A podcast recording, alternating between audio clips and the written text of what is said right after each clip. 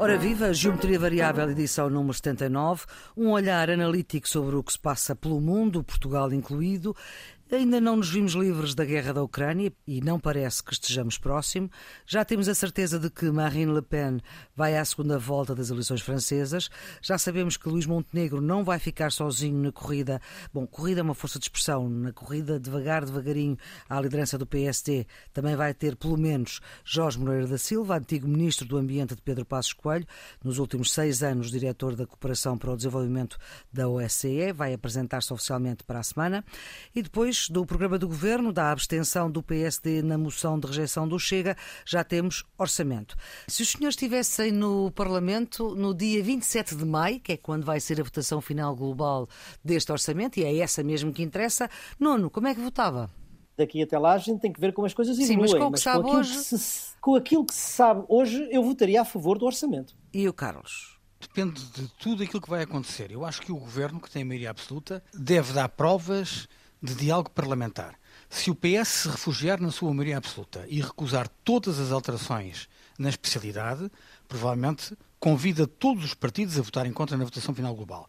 Se der provas de abertura, de diálogo democrático e de acertar alterações na especialidade, depende de saber quais são as alterações que vão ser aceitas durante o processo na especialidade. Portanto, isso traduzido pondera a abstenção se o PS estiver aberto ao diálogo, com certeza. Eu acho que é politicamente relevante a postura do PS durante este processo orçamental. Nuno Severiano Teixeira, professor catedrático da Universidade Nova de Lisboa, historiador, antigo ministro da Defesa e da Administração Interna do governos socialistas, e Carlos Coelho, antigo presidente da JSD, duas décadas eurodeputado, presidente da plataforma Nossa Europa.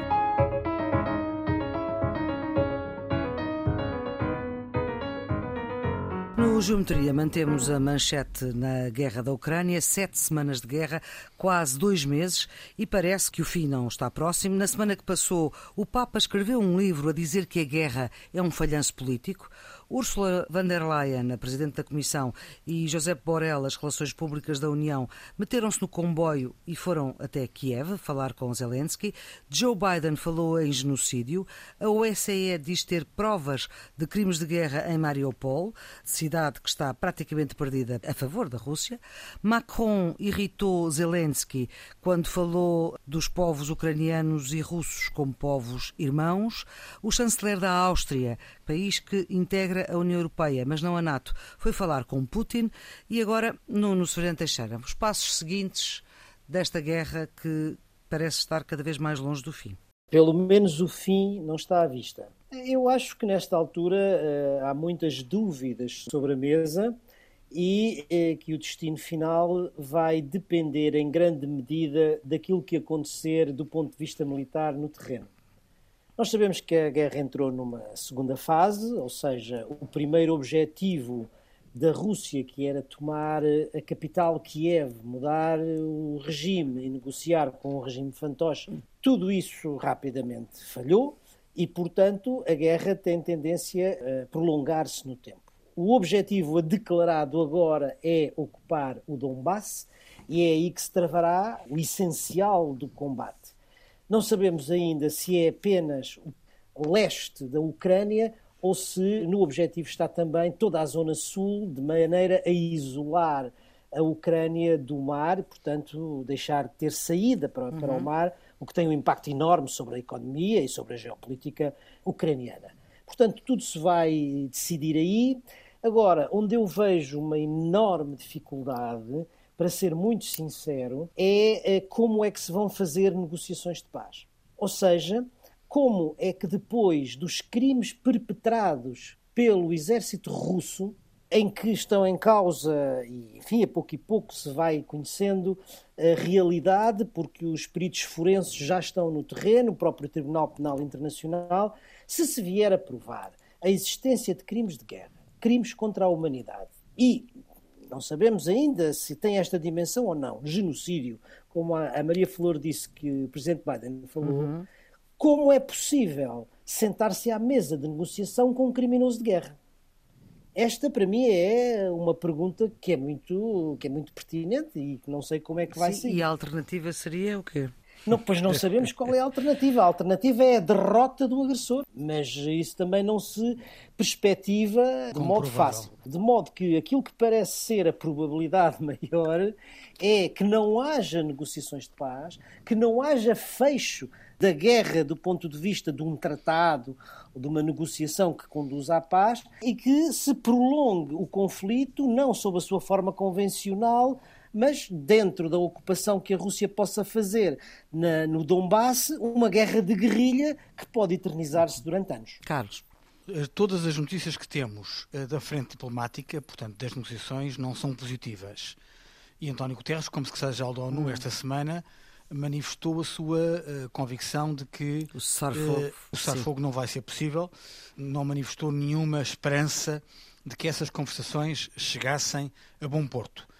Entretanto, tivemos uma notícia uh, que foi a nomeação de Alexander Dvornonikov, que é conhecido como o carniceiro da Síria, uhum. como novo comandante russo das tropas no conflito da Ucrânia. a CNN diz que a CNN Internacional, diz que a forma como ele conduziu as operações, quer na Síria como em Grozny, foi com muitas execuções, com ataques a civis e com a destruição de alvos civis e caos entre as populações. E, portanto, eh, esta ideia de que temos um duro, um falcão à frente da operação russa eh, não inspira nenhuma confiança de que as coisas possam estar no sentido de amainarem, antes, pelo contrário, podem estar eh, no sentido de usarem mais brutalidade. Há, aliás, muitos comentadores internacionais que insistem que o ataque à estação ucraniana de Kramatorsk, onde morreram 52 pessoas, na maioria mulheres, crianças e idosos, e que fez várias centenas de feridos, uhum. terá sido já uma decisão operacional uh, do novo comandante russo. E, portanto, sob o ponto de vista militar, uh, eu diria que vamos ver mais violência, mais agressão e mais desumanidade. E como o Nuno estava a dizer, provavelmente ainda mais crimes de guerra.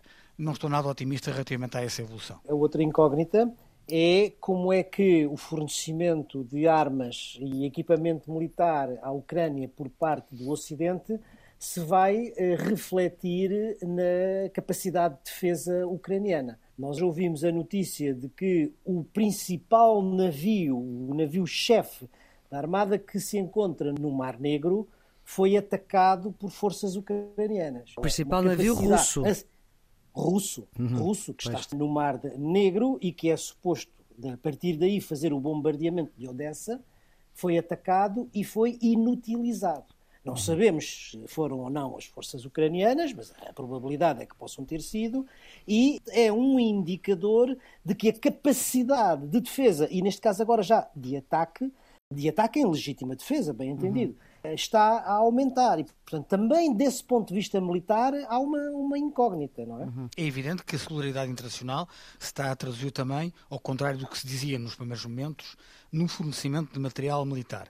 Agora, eh, Portugal também faz parte desse esforço, tanto quanto foi anunciado pelo governo português. Agora, espera-se é que o armamento seja útil e que não, não seja obsoleto como infelizmente parece que aconteceu com parte do equipamento militar português. Eu gostava só também de vos ouvir sobre esta movimentação diplomática.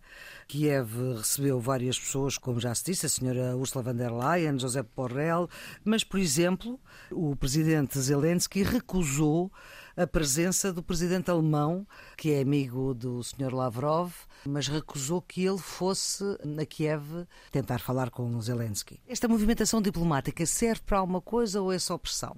Serve para dar visibilidade à solidariedade internacional com a Ucrânia, como foi muito importante a ida da, da, Presidente do Parlamento Europeu e agora da Presidente da Comissão Europeia, se perguntarmos quais foram as decisões concretas que tomaram lá, não foram nenhumas, mas o facto de estar em Kiev frente a frente com Zelensky e alguns atos simbólicos, como a entrega da carta que contém os objetivos que a Ucrânia tem de cumprir para integrar a União Europeia, tem um significado político evidente. É? Uhum. E há um conjunto de decisões que estão a ser tomadas nessa linha. Por exemplo, a decisão da Organização para a Segurança e a Cooperação da Europa, a OSCE, revela que a Rússia cometeu crimes de guerra, Sim. atingindo alvos civis e desrespeitando o direito internacional de guerra e o direito humanitário procurador do Tribunal Penal Internacional foi dizer lá a Ucrânia é um cenário de crime. Estamos aqui, diz ele, porque temos boas razões para acreditar que crimes cujo julgamento é da competência do Tribunal estão a ser cometidos. Há um conjunto de decisões que resultam desta visibilidade internacional. Eu acho que isso é positivo. Também há coisas que eu não percebo muito bem. Eh, eu não sou, como sabem, um fervoroso adepto do presidente Charles Michel, do presidente do Conselho Europeu. Hum. Mas eh, percebo que ele tem que interpretar o consenso ao nível do Conselho. Mas convocar uma cimeira europeia para discutir a defesa à energia e o conflito ucraniano para 30 e 31 de maio, quando estamos em inícios hum. de abril, parece-me um pouco uh, sem sentido. Quer dizer, que a comunidade internacional, a Ucrânia, e acho que todos nós uh, estamos à espera, uhum. é que as instituições europeias e reajam a mais depressa possível, claro. Se, reajam, tomem decisões uh, extraordinárias com calendários que não podem ser tão prolongados. Mas o facto de Zelensky recusar o presidente alemão, isto pode ter impacto ou não? Maria Flor, a guerra não se trava apenas no plano militar. A guerra trava-se no plano económico, trava-se no plano da comunicação e trava-se também no plano diplomático. E é por isso que as viagens dos líderes europeus, dos líderes ocidentais, mas dos líderes europeus em particular a Kiev, têm um significado simbólico muito importante do ponto de vista da expressão da solidariedade dos europeus à Ucrânia. Porquê a recusa uhum. em relação ao presidente da Alemanha? Pode haver várias razões. Enfim, há quem diga que se prende, foi dito, que se prendia com o seu passado no que diz respeito à relação que tinha com o gasoduto Nord Stream 2, mas para além disso, pode acontecer que tenha a ver também com a posição da Alemanha neste momento. Porque se nós excetuarmos aquilo que é a posição da Hungria de Orban, enfim, que tem uma afinidade e uma particular relação com Putin, dentro da União Europeia, a Alemanha é provavelmente o país que conta que mais tem atrasado as sanções energéticas à Rússia. Hum. Não sei se é isso ou não mas pode também ser isso um continua sinal, a financiar, já falámos disso um aqui várias vezes, nesse, não é? Nesse sentido, não foi consensual nem do lado da Ucrânia, nem do lado, nem do lado da Alemanha. Gostava também de assinalar aquilo que António Guterres, como secretário-geral da ONU, disse esta semana. Ele recordou que quase 2 mil milhões de pessoas estão no mundo estão expostas à falta de alimentos e de energia por força da guerra hum. e recordou que quase 40 países são dependentes das importações de trigo da Ucrânia e da Rússia. Isto é apenas um exemplo, porque para lá de outros cereais há ainda os fertilizantes que vêm destes dois países e muitas matérias-primas. Mesmo em Portugal, o ano passado, em 2021, um terço do milho que nós importamos veio da Ucrânia. Portanto, há uma consequência global, mundial, planetária deste conflito que pode ter consequência em termos de fome. No plano da Ucrânia, a crise humanitária está a agudizar-se, como nós sabemos. É? Neste momento há mais de 4 milhões e meio de refugiados fora da, da Ucrânia.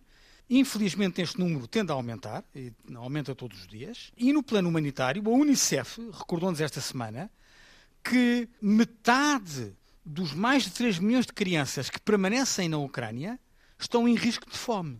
E esta situação, que é arrepiante, parece praticamente esquecida pela comunidade internacional, com exceção, justiça se lhe faça ao Parlamento Europeu, que aprovou uma resolução sobre esta matéria na última sessão plenária. Cada vez mais perto de uh, entrarem para a NATO a Finlândia e a Suécia, o que significa expô-las ao perigo da Rússia poder ter, ter alguma tentação ou não? Nono.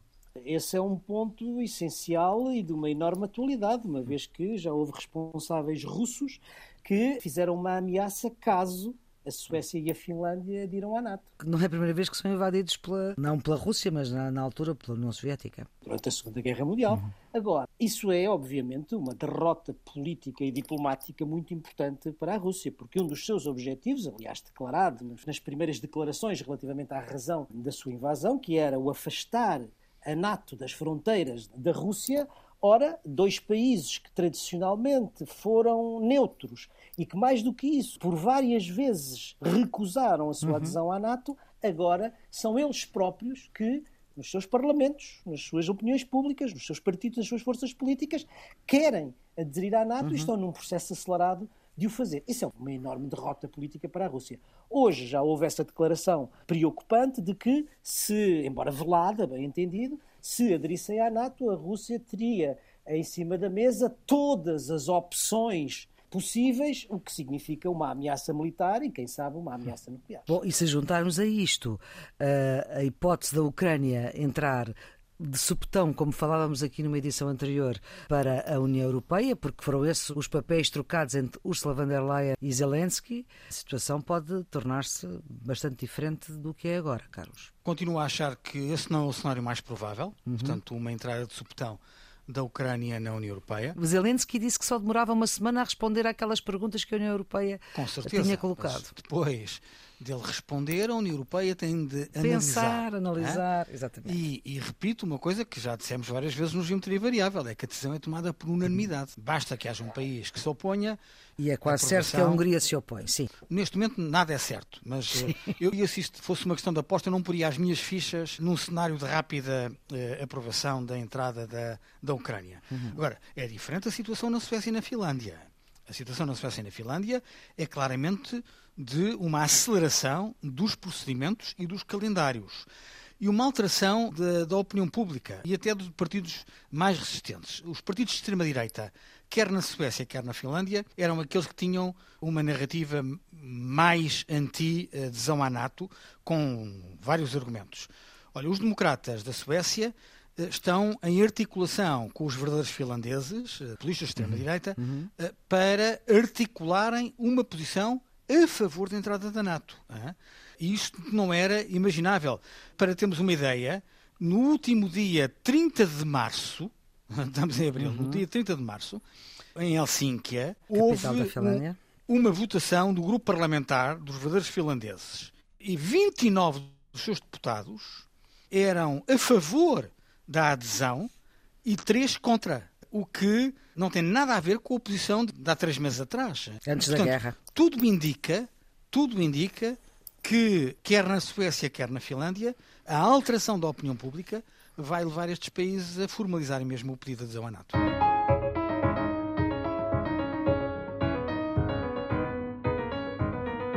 Seguimos para as eleições francesas. Repete-se 2017, mas, apesar de continuar a ser mais provável que Macron ganhe, Marine Le Pen está mais próxima também. Portanto, é um resultado para as eleições de 24 de abril, para a segunda volta, mais difícil de prever, Carlos, ou não? Acho que há três apontamentos a fazer sobre as eleições sim. Eh, presidenciais francesas. A primeira é que os três principais candidatos, aqueles que tiveram hum. mais votos, crescem relativamente há cinco anos atrás. Macron em 2017 tinha tido 24, agora tem 28,5, sobe 4 pontos e meio. Le Pen tinha tido 21,3, agora tem 23,4, tem mais 2 pontos. E Mélenchon, que tinha tido 19,6, tem agora 21,1, tem, grosso modo, mais 2 pontos. Portanto, uhum. Portanto quem uh, cresce mais é Macron. Quem cresce mais é Macron, claramente. A diferença entre Macron e Marine Le Pen em termos de votos é mais de um milhão e meio de votos. Uh, Macron uhum. tem, na primeira volta, mais de 1 milhão e 600 mil votos do que Le Pen. Segunda nota, que eu acho que é importante e pode eh, ser muito interessante para a política europeia e também em Portugal, é que os partidos tradicionais que condicionavam a política francesa, eh, quer o, o centro-direita, quer os socialistas, foram humilhados nestas eleições. Valérie Pécresse, que era a candidata dos Républicains, teve menos de 5%, teve 4,8%, e a senhora Hidalgo, que era a candidata socialista. Que é Presidente da Câmara de Paris? Que é Presidente da Câmara de Paris, não chegou aos 2%, teve 1,75%. Portanto, estamos a falar do partido do Sr. Mitterrand e do partido do Sr. Chirac, ou Valéry Giscard d'Estaing. Pronto, é só é... Para, para, se perceber bem. Eram, eram o PSD e o PS lá do Exatamente. Sítio, é? E estão neste momento humilhados eleitoralmente. Ou seja, as novas realidades eleitorais alteraram o leque político total. Bem, agora, não fugindo à sua pergunta, é evidente que eh, nós estamos agora numa lógica de segunda volta. E há duas estratégias já definidas. A senhora Le Pen diz que, uma verdade factual, diz que a maior parte dos eleitores na primeira volta não votaram Macron. Se tivessem votado, ele teria ganho à primeira volta. Não, não é verdade? e, e, portanto, ela inteligentemente está a dizer a todos aqueles que não votaram Macron na primeira volta, agora votem em mim para derrotar Macron. Portanto, está a apelar a uma, uma frente anti-Macron. Emmanuel Macron está a fazer a mesma coisa ao contrário. Diz Sim. que é fundamental parar uma extrema-direita aliada de Putin e inimiga da Europa e, portanto, está a apelar à frente republicana, que outros candidatos presidenciais noutras eleições eh, já fizeram, uhum. para dizer nós não queremos a França aliada da Rússia, não queremos a França fora do consenso europeu, não queremos a França fora da União Europeia, e, portanto, para que isso não aconteça, votem em mim. Portanto, neste momento, quer Macron, quer Le Pen, estão com discursos menos ideológicos, se quisermos, para abranger todos aqueles que podem rever-se nessa frente que é uma frente pela negativa. Macron uma frente contra Le Pen e Le Pen uma frente contra Macron. Uhum. Marine Le Pen até veio dizer que era equidistante entre os Estados Unidos e a Rússia e a China. Não, não. Não, e defendeu a saída das tropas da França do comando da NATO. Não defendeu a saída da NATO, mas defendeu a saída das tropas do comando da NATO. Não diz que quer sair da União Europeia, não, mas, quer mas diz que quer reformar a União Europeia, tal com o mesmo discurso que os britânicos Sim. estavam antes do Brexit. Brexit. E faz uma referência direta aos britânicos, diz que, que eles tinham razão, na prática é isso que ela diz, né? e uh, admite uma reaproximação à Rússia, embora diga quando a guerra da Ucrânia terminar. Portanto, claramente uma, uma deriva anti-europeia. Não, não. O resultado destas eleições mostra uma França, como o Carlos já referiu, dividida em três terços mais uns restos. Não é? Exatamente. São os tais 28,5 de Macron, 23,4 de Le Pen e 21,1 de Mélenchon. Essa leitura é correta, mas não é essa a leitura que é politicamente relevante. Vamos lá ver. Qual é a leitura da minha maneira de ver que é politicamente relevante? É que se nós juntarmos as votações em Le Pen, em Zemmour e em Mélenchon, ou seja, os candidatos populistas à esquerda e à direita, eles, no seu conjunto, fazem 52,2% do eleitorado francês. Ou seja, há mais gente a votar nos populistas do que nos candidatos moderados. Estou de acordo com o Carlos, e é isso é relativamente preocupante, mas é a confirmação de uma tendência que já vinha de trás, que é o colapso do sistema de partidos da Quinta República Francesa. Os socialistas com 1,8, com a Hidalgo, e os republicanos golistas, da Pécresse, com 4,8. Isso significa que os partidos do sistema têm, hoje em dia, em França, 6, qualquer entre 6 e 7%. Uhum. 6,6 ou 6,7%. São residuais, é o que isto quer dizer. São absolutamente residuais. Era o que eu estava a dizer, eram os tais restos. Exato. Ora, o que é que isto significa do ponto de vista político? Isto significa a radicalização total e completa da política francesa a erosão dos partidos do centro, onde Macron está hoje sozinho, e por isso é ele uhum. tão importante, e o crescimento dos extremos. É por isso que, de certa forma, digamos, o centrismo dito radical do Macron é hoje tão, tão importante, porque é a única solução em França, não só para uma política europeia, pró-ocidental, porque isto tem consequências não só para a França, mas tem consequências claro. para a Europa e para o Ocidente no sentido geral. Portanto, lembremos, o Carlos estava a dizer isso e, e com toda a razão, para pôr as coisas de uma forma muito clara, tanto Marine Le Pen à direita como Mélenchon à esquerda não gostam da União Europeia e, de uma certo. maneira ou de outra, querem subvertê-la. Ambos são a favor da saída da França da estrutura militar da NATO. Não, e, finalmente, é. também são, digamos, simpatizantes de Putin em fórmulas diferentes se calhar com apoios do lado da Rússia também diferentes, mas são ambos simpatizantes. E, portanto, quer dizer, o resultado da eleição presidencial em França tem não só consequências sobre a França, mas tem consequências sobre a União Europeia uhum. e sobre a relação transatlântica. E é por isso, obviamente, que Macron enfrenta aqui um desafio que é um desafio que vai para além da própria França. Agora, internamente, qual é o desafio de Macron? Internamente o desafio de Macron não é apenas o das suas, o de passar a mensagem da bondade das suas políticas públicas, com as quais se pode estar mais de acordo ou menos de acordo. O problema é que ele, ele também um não conseguiu resolver imagem, muitos problemas, não é? Que... Não conseguiu, obviamente, mas sobretudo ele tem, para além disso, um problema de imagem que é uma enorme dificuldade na opinião pública francesa, quer dizer, que é a sua a que é- distância que vai mostrando, o caráter elitista que lhe é reconhecido e, portanto, ele precisa de falar para as pessoas. Pois. E eu creio que essa é a sua grande dificuldade. Precisa de um banho de povo. De um banho de povo, exato.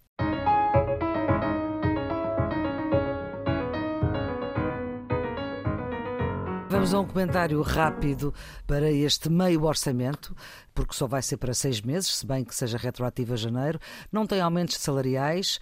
É um orçamento com mais dinheiro do que o previsto no orçamento de João Leão, mas com o mesmo déficit. Um orçamento do qual Fernando Medina diz: eh, meu orçamento, salvo seja, um orçamento de austeridade direta, já veio dizer Luís Montenegro que concorda com o Rui Rio, um orçamento que não responde à inflação, que o ministro Fernando Medina espera que seja conjuntural.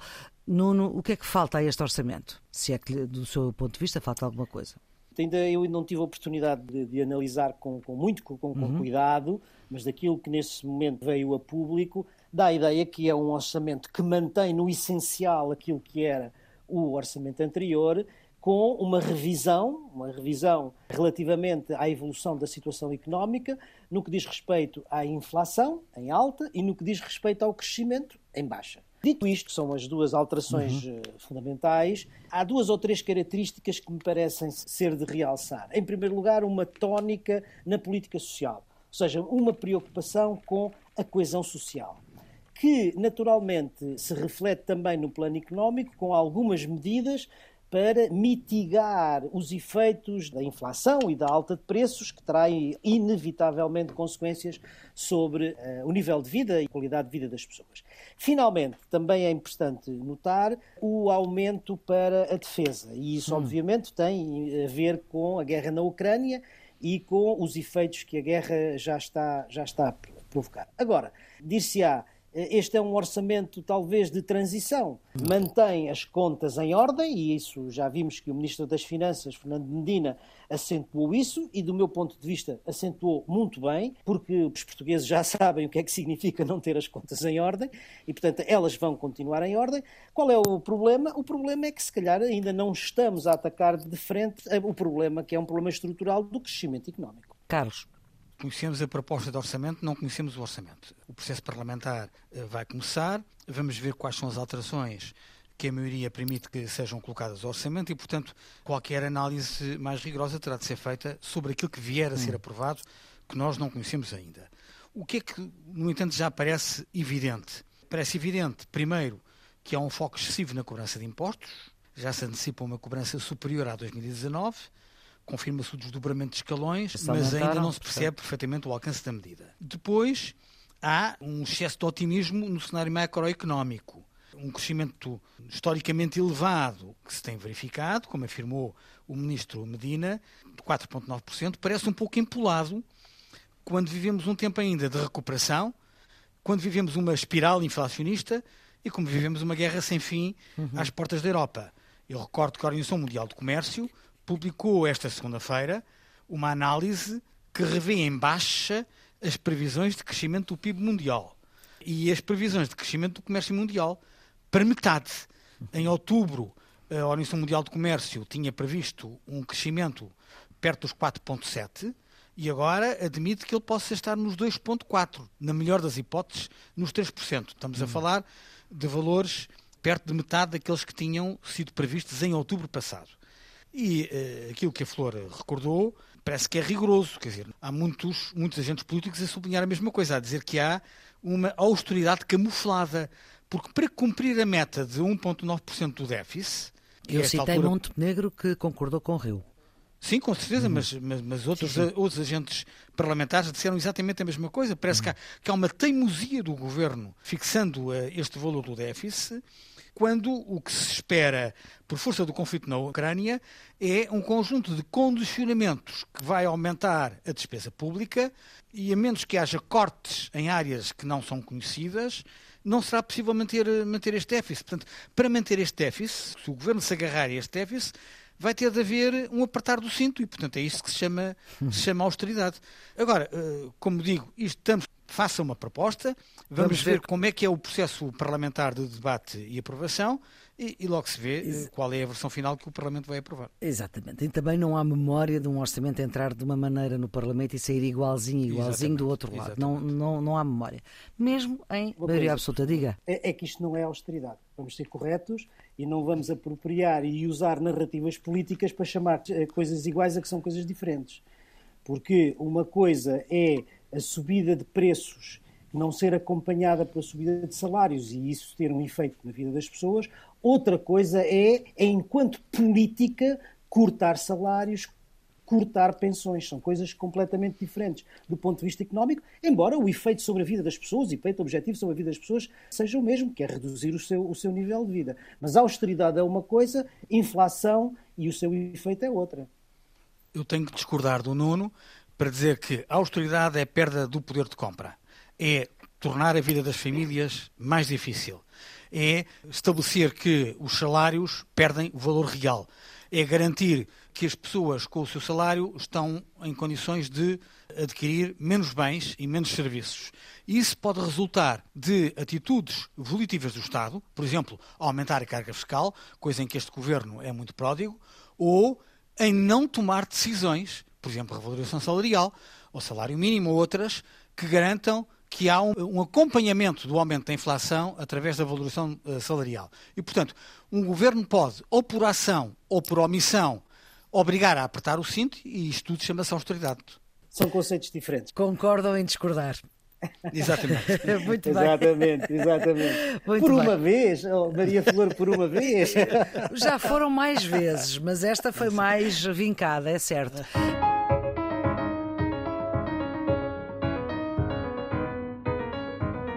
É, será que os candidatos à liderança do PSD têm que ir todos falar com o Presidente, Presidente da República, uma vez que são candidatos? Carlos? Eu acho que é uma questão de delicadeza para com o chefe de Estado, que independentemente de ser Presidente da República e, portanto, Presidente de todos os portugueses, já foi Presidente do PSD e, portanto, de certa forma é alguém da família política. Acho que é uma atitude de delicadeza que fica bem a qualquer candidato. Bom, foi um escândalo Montenegro, quando foi com o Paulo Rangel. Sim, porque a reação na altura de Rui Rio não foi a mais eh, simpática para, para esse encontro.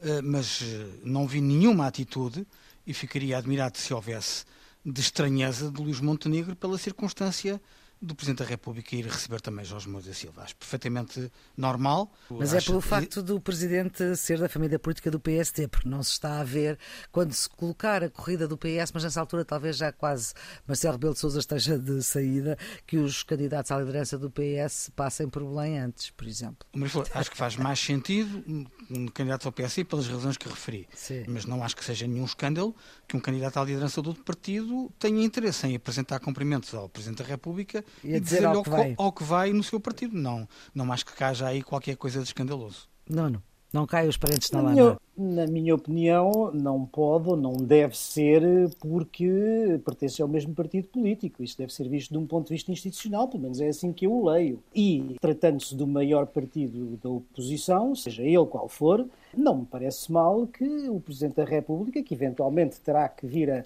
a tratar com um desses candidatos a líder do maior partido da oposição, o receba, penso que é uma, uma forma protocolar institucional correta, não creio que, e penso que não deve ser por razões de natureza partidária, mas sim por razões de natureza institucional.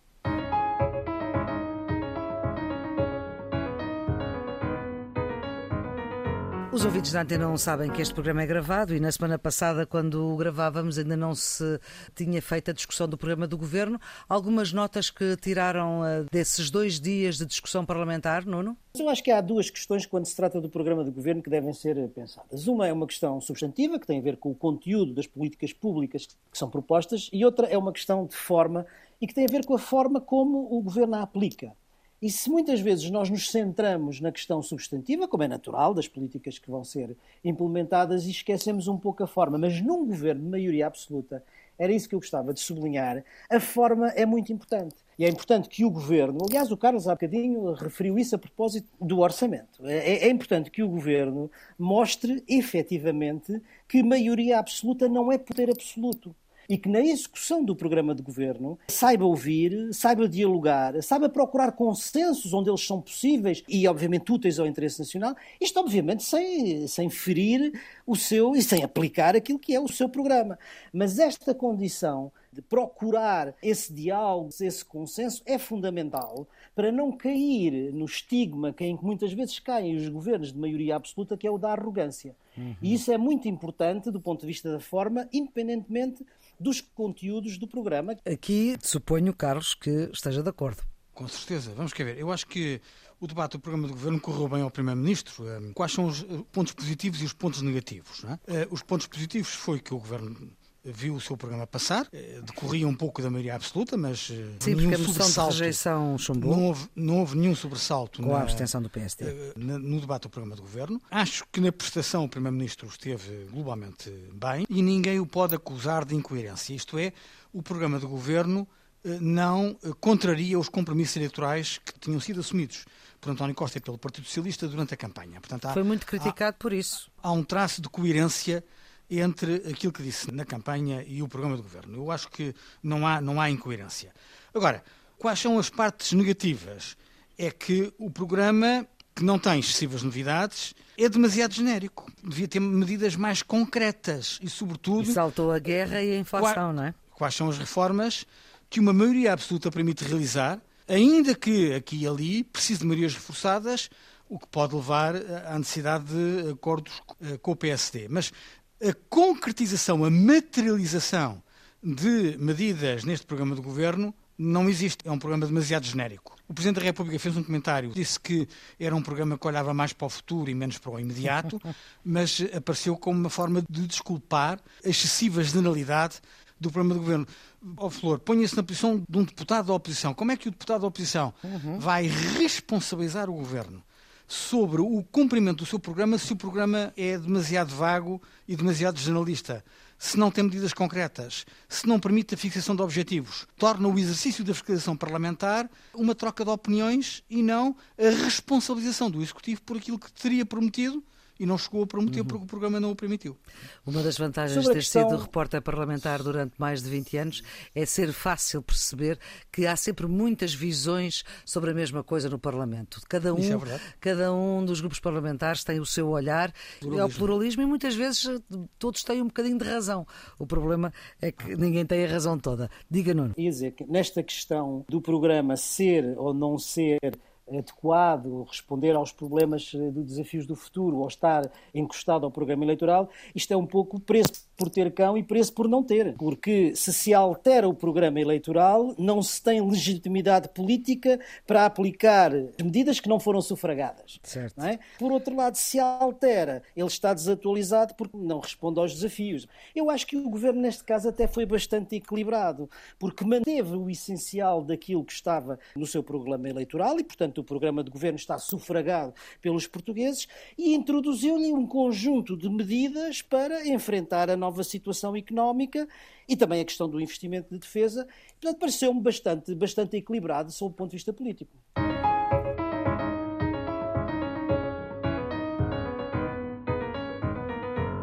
Vamos então para os redondos, bicudos e quadrados. Quadrados, Carlos? Para o Brasil, parlamentares brasileiros denunciaram que, enquanto que o governo Bolsonaro tinha resistência a comprar vacinas contra o Covid, não teve nenhum problema em adquirir para as Forças Armadas mais de 35 mil eh, pílulas de Viagra.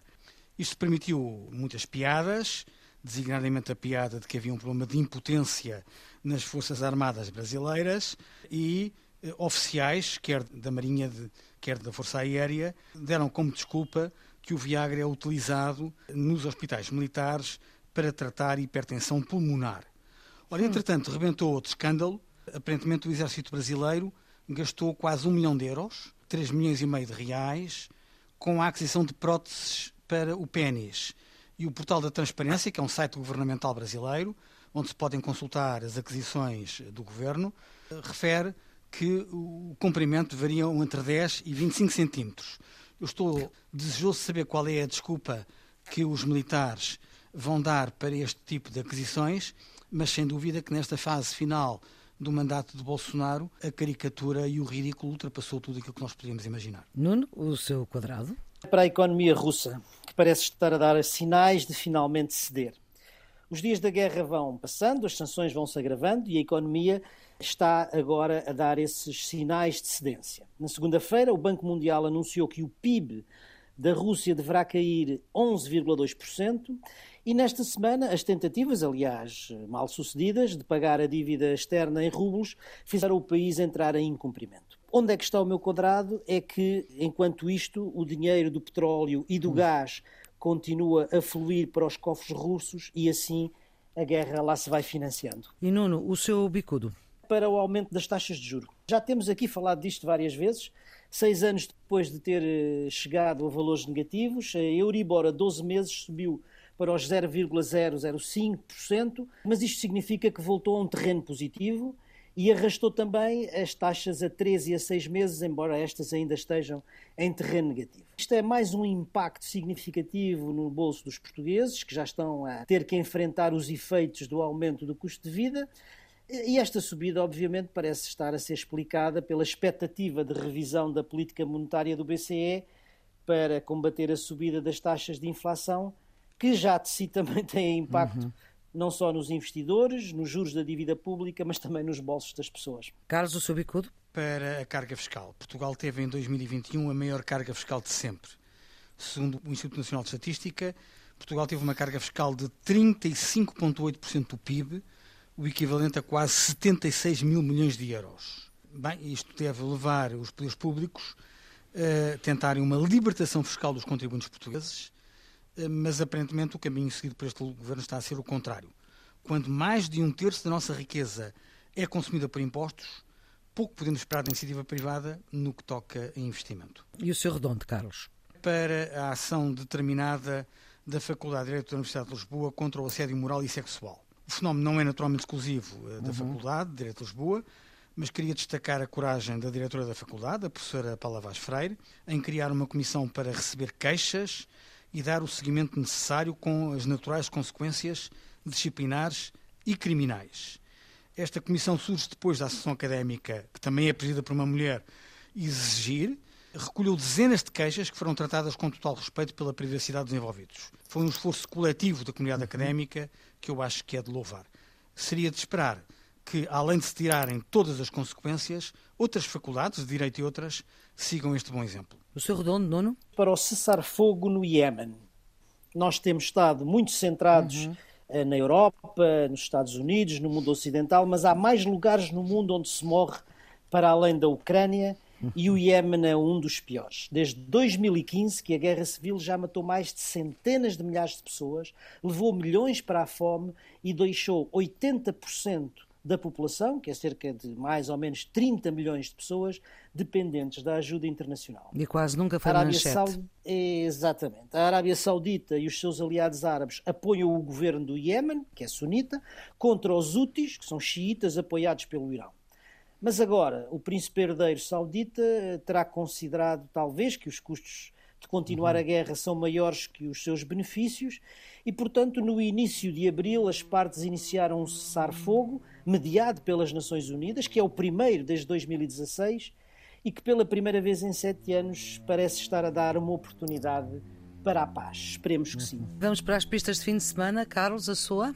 É uma leitura leve, de banda desenhada, para quem gosta da saga do Asterix. Eh, eu confesso que eh, tenho muitas saudades da dupla Goscinny e o Derzo. O livro tem à minha frente já tem o texto de Jean-Yves Ferry e os desenhos de Didier Conrad, chama-se Asterix e o Grifo. Há várias incursões de militares romanos que são olimpicamente derrotados claro. pelos indomáveis gauleses e vendo estas incursões nós somos tentados a imaginar tropas russas a serem combatidas com sucesso pelos indomáveis ucranianos. Nuno, qual é a sua pista? Uma vez que estamos em tempo de Páscoa, a minha sugestão vai para a música e vai em particular para a missa de Requiem de, de Verdi. É, foi escrita para quatro solistas, duplo coro, grande orquestra, criada como homenagem a Alessandro Manzoni, o autor do romance fundador da literatura italiana e companheiro de Verdi na luta pela unificação de Itália. Foi estreada sob a direção do próprio Verdi em maio de 1874, um ano depois da morte do escritor. É uma missa romântica que exprime simultaneamente o medo da morte e a esperança para depois da morte. Para quem está em Lisboa, pode ouvi-la no Teatro Nacional de São Carlos, 16 de abril, às 21 horas e no Porto, no Coliseu, hoje à mesma hora. É com música que fechamos esta edição número 79 do Geometria Variável, a produção de Ana Fernandes, a gravação de João Carrasco, a edição de Maria Flor Pedroso, os residentes fixos Nuno Severino Teixeira e Carlos Coelho. Esta equipa volta para a semana para o pôr a par daquilo que interessa na Antena 1, na RDP Internacional e sempre, sempre em podcast. Tenham uma boa semana e uma Páscoa feliz.